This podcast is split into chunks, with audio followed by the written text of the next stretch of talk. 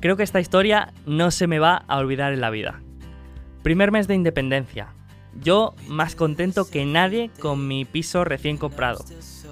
Voy a salir de casa, cierro la puerta y me doy cuenta que me he dejado las llaves de casa dentro. Bravo, Sergio, bravo.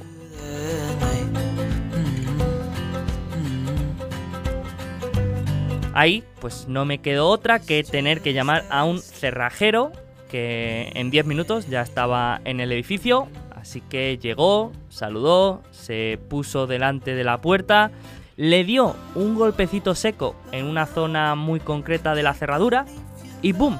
Puerta abierta. ¡Wow! Muchas gracias, me acuerdo que le dije. Y me respondió, eh, gracias no, son 90 euros por este servicio.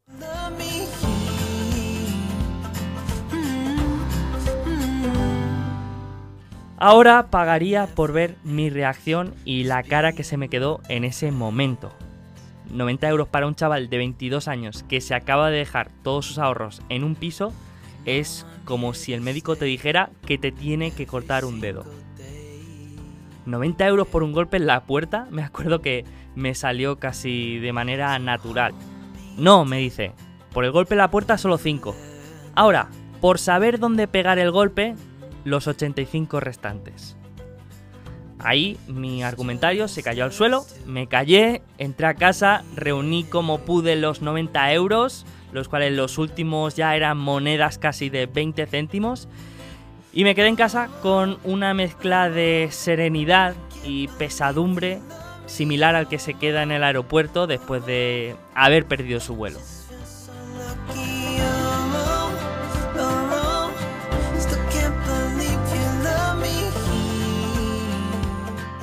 Con el tiempo ha sido una anécdota graciosa y diría que una gran lección de vida. Porque ahí aprendí dos cosas. La primera, que el valor de una cosa no está relacionada con el esfuerzo que hay puesto en ella. Y la segunda, que una de las cosas más importantes en la vida es saber dónde golpear.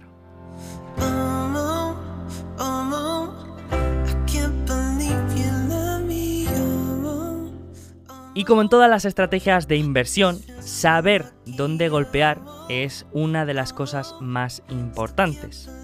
Y de eso precisamente hablamos en este nuevo episodio, de las situaciones especiales. Una alternativa de inversión poco convencional, podríamos decir, pero que históricamente ha dado muy buenos resultados.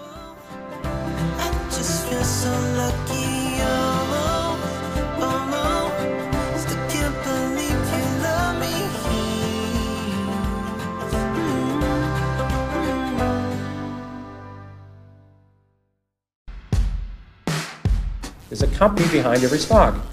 The company does well, the stock does well. And you buy a group of them, you basically don't lose money. Muy buenas a todos y bienvenidos a este cuarto episodio ya del bloque de Value Investing. Bloque en el que hemos visto qué era el Value Investing, de dónde había salido, por qué tenía tanto sentido y algunos conceptos básicos como el margen de seguridad o el valor intrínseco. Y luego lo habíamos puesto todo en conjunto en una especie, en una especie de proceso de inversión. Así que ahora toca llevar todo esto un poco más allá y empezar a complicarlo un poco porque vamos a hablar de las situaciones especiales. Un área de la inversión mm, muy interesante y que no es muy conocida, pero que muchos inversores profesionales y muchos inversores asociados a la filosofía Value Investing han, invertido o han hablado de ello y que parece eh, un área por lo menos que hay que tener en cuenta. Así que en este episodio vamos a hablar de qué son estas situaciones especiales, vamos a ver algunos ejemplos o diferentes tipos de situaciones especiales y vamos a ver por qué son tan interesantes. En el capítulo 11 del Inversor Inteligente, Benjamin Graham dedica una sección completa para hablar de lo que llama situaciones especiales o workouts, que en la traducción serían como rescates. Sin embargo, como el libro estaba pensado para inversores principiantes, dedicó muy pocas líneas a describir estas situaciones. Según Graham, una situación especial es un acontecimiento estructural específico que no tiene nada que ver con la parte operativa de la empresa, pero que afecta al valor de sus acciones. Actualmente este término se utiliza casi de concepto paraguas para diferentes situaciones y movimientos mm, corporativos, sin embargo la idea es la misma, y es que son situaciones en las que mm, por alguna razón se afecta el precio de cotización de la empresa sin embargo, no tiene nada que ver su parte operativa. Es decir, este, esta influencia en el precio de cotización está relacionado con un movimiento corporativo o estructural de la empresa. Ahora, si tenemos que hablar de la persona que ha popularizado estas situaciones especiales, tenemos que hablar de Joel Greenblatt y su libro You Can Be a Stock Market Genius.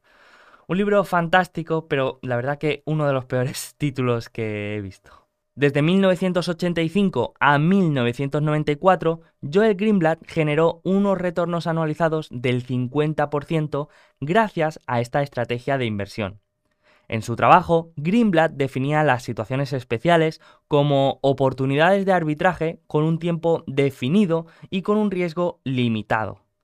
Su libro hablaba de diferentes situaciones especiales, de cómo lo había hecho él y de por qué tenían tanto sentido estas situaciones especiales. Otro que también invertía y con mucho éxito en situaciones especiales fue Warren Buffett para sorpresa de todos.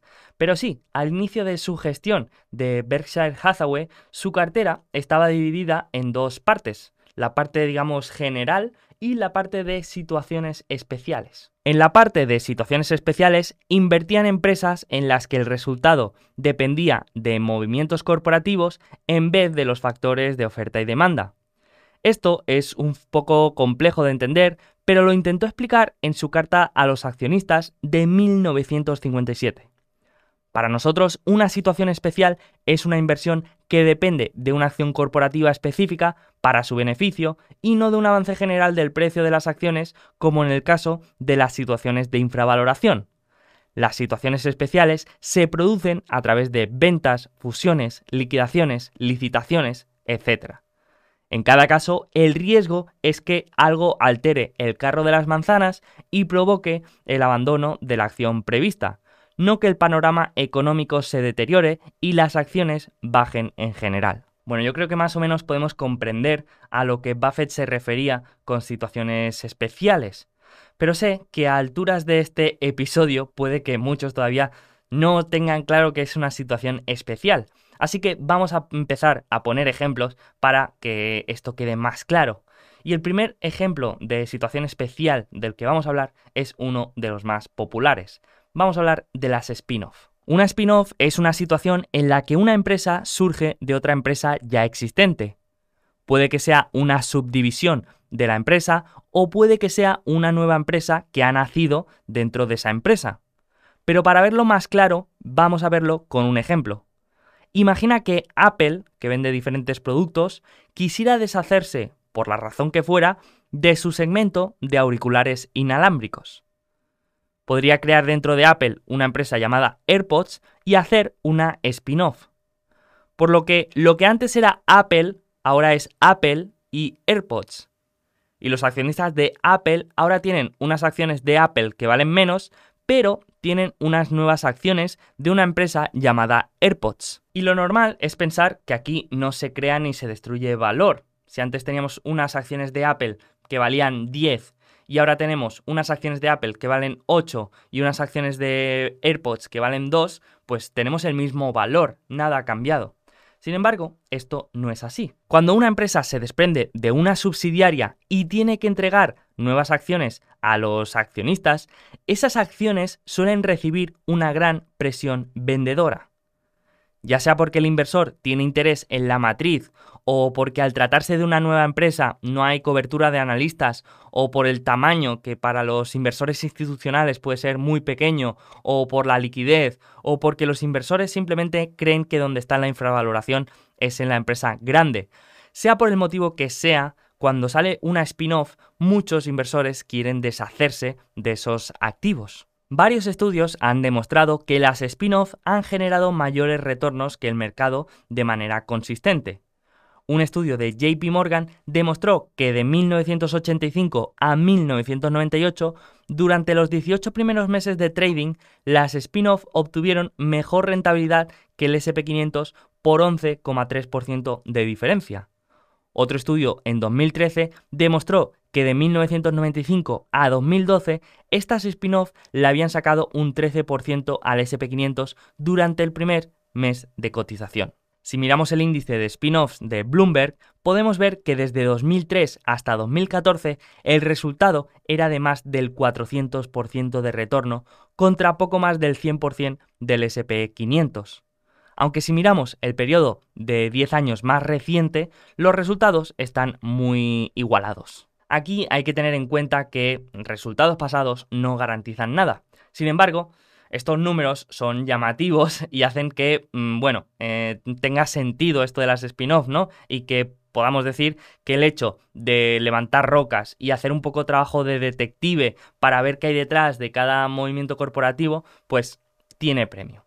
Y si quieres estar al tanto de spin-offs y, de, y encontrar más información relacionada con, esta, este tipo de situación especial, te recomiendo la web Stock Spin-off Investing, donde encontrarás más información de estas spin-off, el calendario de spin-off y mucha información relacionada. Otra situación especial muy interesante es la de fusiones y adquisiciones. Cuando una empresa compra otra empresa, normalmente se hace una oferta de compra y se efectúa el pago en efectivo. Pero otras muchas veces este pago se hace con una parte en efectivo, otra parte en acciones de la empresa y quizá otra parte en unas acciones nuevas o en unos activos financieros nuevos que son los llamados merger securities. Vamos a volver a nuestro ejemplo de Apple y vamos a suponer que ahora vuelve a comprar la empresa AirPods que hemos visto en el ejemplo anterior. Vamos a suponer que la empresa AirPods tiene un precio de mercado de 10 dólares y el precio de compra es de 12 dólares. Apple podría pagar 12 dólares en efectivo por acción o podría pagar, por ejemplo, 9 dólares por acción más un bono especial valorado en 3 dólares. ¿Qué creéis que va a pasar ahora? Pues seguramente que los accionistas de la empresa AirPods se deshagan de sus bonos. Ellos son inversores en acciones, en empresas, en equity. No quieren saber nada de bonos. Por lo tanto, ese activo especial sufre también una gran presión vendedora. Otra situación muy interesante es la de las reestructuraciones que mm, esto se da, por ejemplo, cuando una empresa tiene problemas financieros, eh, tiene mucha cantidad de deuda y tiene algún problema operativo y no puede hacer frente a esa deuda. Una de las opciones más eh, recurrentes es la de vender una división de la empresa para, para repagar esa deuda.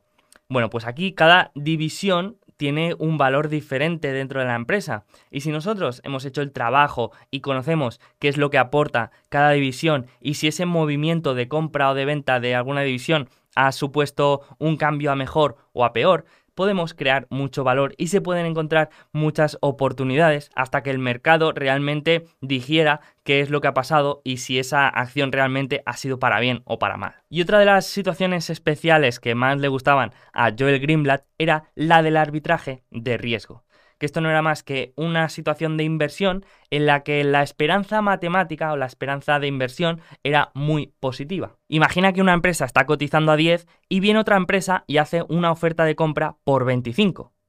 Esto suele pasar.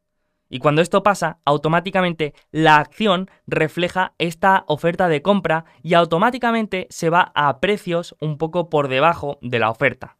Lo normal sería cotizar por unos 22 o 23 dólares.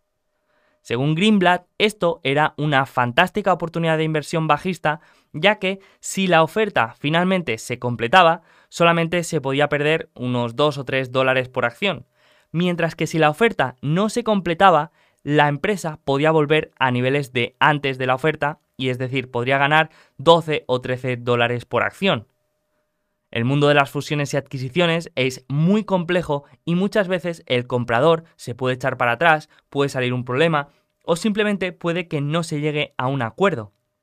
Por eso, este tipo de situaciones son muy atractivas, porque tienen un riesgo limitado, un potencial de rentabilidad más grande y además está delimitado en el tiempo.